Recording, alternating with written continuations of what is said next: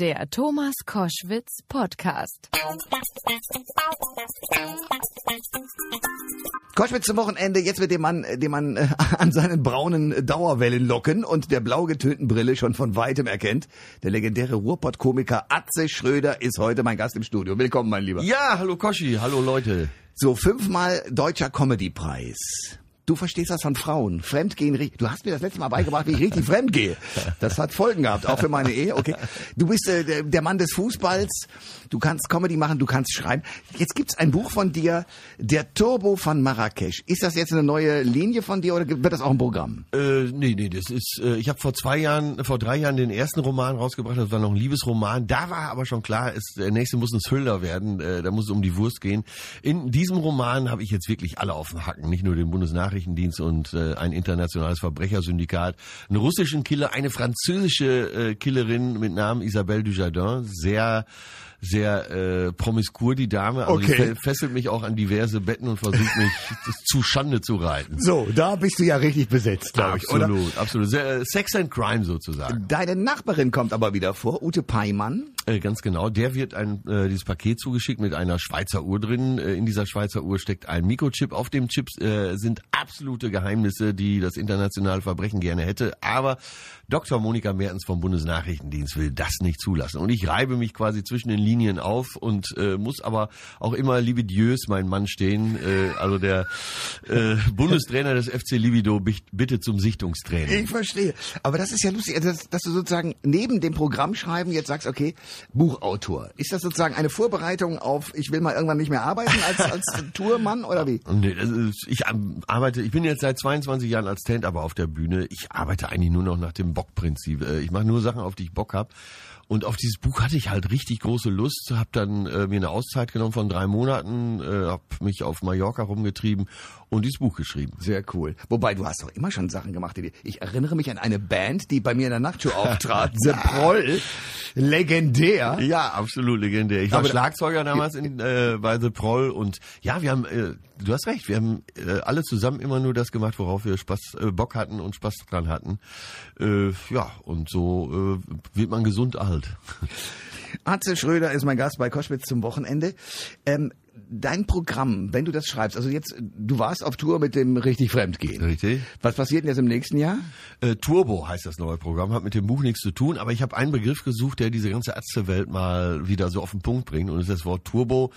Äh, wie immer äh, be äh, beleuchte ich alle möglichen Aspekte unseres Zusammenlebens. Da geht's vom äh, Turbo-Abi über Turbo-Gesellschaft, Turbo-Kapitalismus, Turbo-Fitness bis Turbo-Sex. Oh Gott. Äh, ja, und da versuche ich auf der Bühne so ein bisschen gegenzuhalten, so ein bisschen Ruhe wieder ins Boot bringen. Das hast du ja schon bei äh, richtig Fremdgehen versucht. Kannst du mir nochmal den, den Tipp fürs Leben geben? Wie gehe ich denn richtig fremd?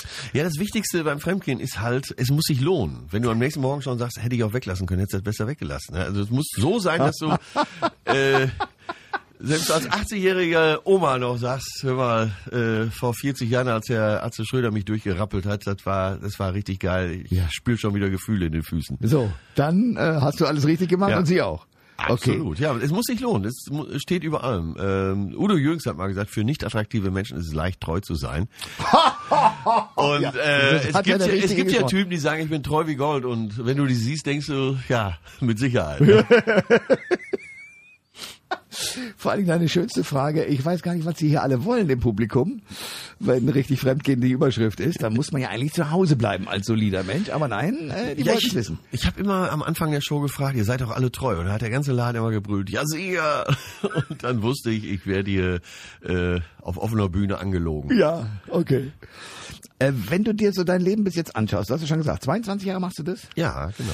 Ähm, So lange kennen wir uns auch schon. Ja, ne? na klar, na klar. Also mit, mit, mit Band und dann als Stand-Upper. Äh, wenn du dir die heutige Szene anschaust, äh, was wir so heute an, an Stand-Up-Comedians haben, sagst du, okay, ich war einer der Wegbereiter. Entwickelt sich das in die richtige Richtung aus deiner Sicht? Äh, ach, wahrscheinlich war man schon, äh, muss man jetzt unbescheidenerweise sagen, äh, mit Wegbereiter, weil äh, von den jüngeren äh, Komikern, die jetzt erfolgreich sind, Luke Mockridge oder Kristall oder auch äh, Caroline Kebikus, die kennen meine Nummern alle von früher und ist ja auch normal. Wir haben früher Otto Walkes gehört und die Gags äh, uns drauf geschafft. Ja.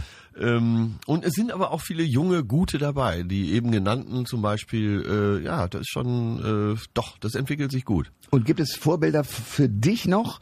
Sagen wir mal, gut, also Essen Kreie kann man schlecht in Amerika abgucken, aber äh, eine Art, wie dort Comedy gemacht wird? Äh, ich guck nicht so nach USA. Äh, ich, ich weiß, dass ganz viele äh, völlig begeistert sind. Auch Der Thomas Hermann zum Beispiel geht ja nur darüber. Ja, ja, man merkt's ja auch. Nein, aber ich finde, äh, wir, wir haben eine große Tradition, auch eine Humortradition. Jetzt haben wir im äh, unter äh, im tausendjährigen Reich äh, in, unserer dunklen Nazi-Zeit äh, viele auch umgebracht. Gerade der jüdische Humor war ja äh, leider lange Zeit in Deutschland äh, so gut wie ausgestorben. Aber mein guter Freund Oliver Polak zum Beispiel, äh, auch jüdische Abstammung, der macht auf der Bühne auch sehr jüdischen Humor. Mit dem gehe ich übrigens heute Abend noch essen. Ah. Äh, da über solche Leute kommt das jetzt auch so langsam wieder zurück.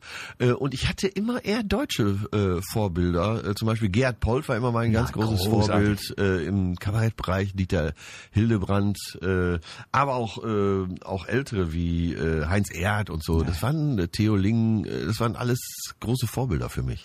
Atze Schröder ist mein Gast bei Koschwitz zum Wochenende.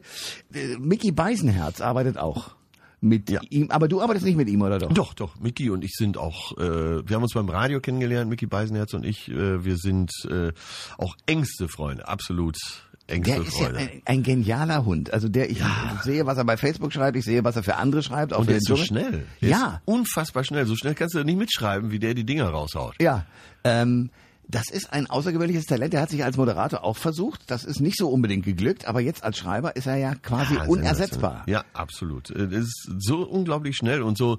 Er hat Gedankengänge, der muss irgendwie zwei, drei Hirnwindungen mehr haben oder zumindest anders. Äh, als der Rest der Welt, Ja. ja. Ja, weil er natürlich auch ernste Sachen sehr gut und schnell beobachtet. ganz schnell. Wie, wie, wie Extrem arbeitet, gebildet. ja, wie arbeitet ihr zusammen? Äh, meistens fahren wir äh, irgendwo hin, äh, wo es schön ist, wo die Sonne scheint. Ja, okay. Äh, dann äh, machen wir uns einfach eine gute Zeit, äh, trinken sehr viel Bier und äh, zwischendurch haut Mickey ein paar Dinger raus, die notiere ich mir dann. Und so geht ein nächstes Programm los. Ja, ja, genau. Sehr gut. Wenn man dich sehen will nächstes Jahr mit Turbo, dann muss man einfach nur bei atzeschröder.de gucken und Ganz schon genau. weiß man, wo du bist. Äh, genau, da steht alles. Äh, die Tour fängt äh, im Herbst nächsten Jahres an. Ich mache zwar im Frühjahr noch eine Clubtournee, die ist leider schon bundesweit komplett ausverkauft. Aber für die äh, für die eigentliche Tour gibt's noch Karten. Es gibt halt so viele, die unterwegs sind, live unterwegs sind, nicht nur Bands, eben auch Komiker und die Hallen sind halt langfristig gebucht. Du hast heute nur noch die Chance, das eben langfristig zu planen.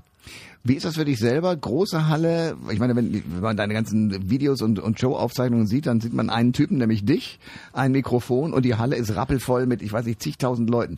Ist das schöner oder ist Club schöner? Äh, beides, beides gut. Äh, Im Club ist es halt geil, dass du dich mit den Leuten auch unterhalten kannst, dass der, äh, der ganz hinten sitzt, noch mitkriegt, was der in der ersten Reihe dazwischen ruft. und da kann man etwas wendiger sein und spontaner. In der großen Halle muss man eine Show abliefern, weil die hinten nicht mitkriegen, was sich vorne äh, in der ersten Reihe abspielt. Aber da ist die Energie natürlich noch größer und äh, man schaukelt sich so hoch mit dem Publikum. Also hat beides was für sich. Ähm, der erste Auftritt vor riesem Publikum. Hose voll, ja oder nein?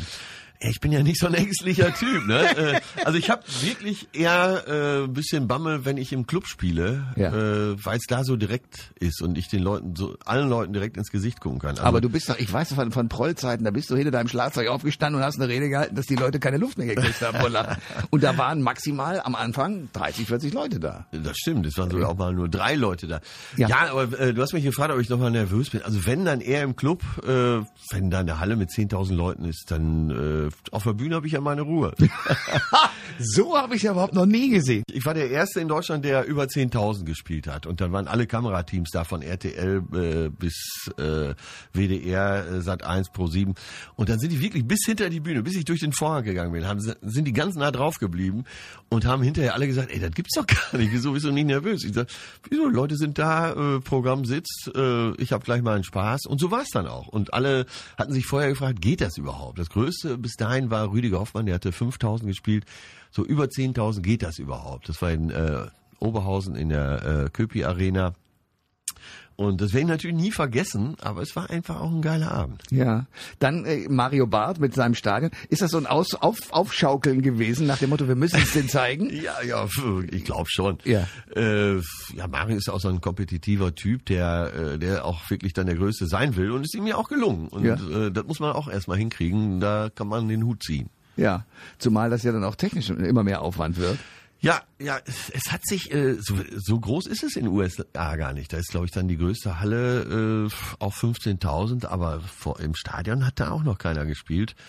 Ähm, tja, ich, ich weiß nicht, ob es gut oder schlecht ist. Auf jeden Fall hat sich Comedy äh, seit der Zeit, als wir bei dir in der äh, Late Night Show gespielt haben in unserer Band, äh, so in Deutschland entwickelt. Das ist ja rasant. Das ist wirklich der Hammer. Arze, komm bald wieder. Es gibt ein lesenswertes Buch, Der Turbo von Marrakesch. Arze Schröder liest das übrigens auch als Hörbuch, sehr lustig. Ja. Und äh, auf Tour 2017 und äh, bei Thomas Koschwitz demnächst wieder zu Gast. Ja, natürlich. Und wenn ihr irgendwas braucht, Leute, unter äh, atzeschröder.de findet ihr alles, was ihr braucht. Koschi, das war mal wieder herrlich mit dir hier. Ja, ich freue mich auch. Alle Informationen zur Sendung gibt es online auf thomas-koschwitz.de.